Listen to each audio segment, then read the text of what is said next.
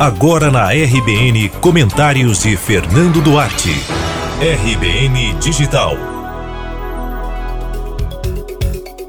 Do alto dos tamancos partidários, Félix Júnior e Geraldo Júnior se estranharam publicamente por conta de uma possível filiação do presidente da Câmara de Vereadores de Salvador ao PDT.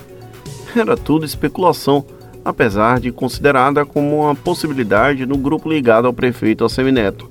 No entanto, após a elevação de tom por parte de Félix e Geraldinho, o gato subiu no telhado antes mesmo de qualquer avanço nas conversas. Se antes a hipótese de filiação já seria considerada remota, agora essa aproximação é quase uma missão impossível. O PDT, que tenta emplacar não ser uma barriga de aluguel para gestar uma candidatura a vice em Salvador, esquece da própria história recente. Basta lembrar que em 2016 o partido aceitou de bom grado ficar como hospedeiro da candidatura de Sargento Isidório ao Palácio Tomé de Souza. Terminado o processo eleitoral, não demorou muito para que o pastor trocasse mais uma vez de partido e deixasse o ninho pedetista, até porque Isidório não tinha sido eleito deputado estadual pela legenda.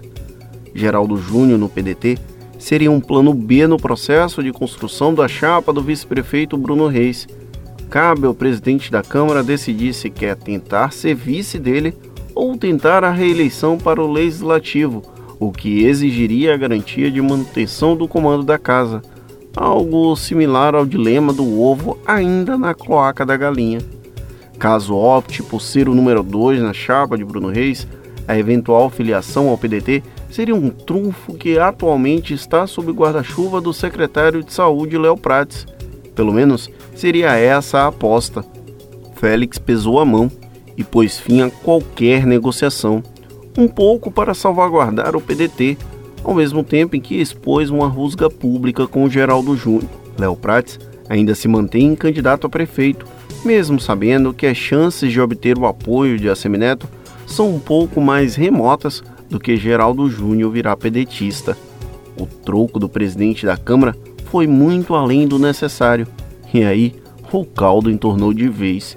Sobrou para o secretário de Saúde de Salvador, que seguiu no meio do fogo cruzado e muito provavelmente foi obrigado a atuar como bombeiro entre os amigos.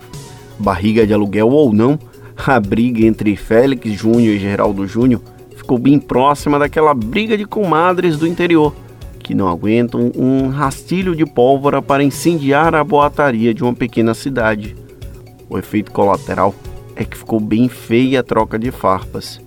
E se envolver nessa disputa por necessidade de aparecer fala muito mais sobre os personagens secundários do que sobre os protagonistas da Guerra de Outubro. Você ouviu Comentários de Fernando Duarte.